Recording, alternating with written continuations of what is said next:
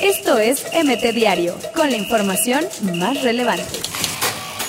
Un despeje y adiós. El Conejo Pérez se retirará con la playera del Cruz Azul. Inversión millonaria y adecuaciones viales, la piedra angular de Lima 2019. Incansable, Raúl Jiménez volvió para debut triunfar con los Wolf hacia Europa League. Queda claro quién es el número uno, el recado poco amigable de Courtois a Keylor en el Madrid. La Liga MX no la ve nadie. Héctor Herrera. Estamos completos. Caixina descarta al Conejo Pérez para su cuerpo técnico. Tras el no de Icardi, Boca Juniors insistirá a Tigres por Guiñac. Construyen millonario estadio de fútbol en Manzatlán y aún no hay equipo.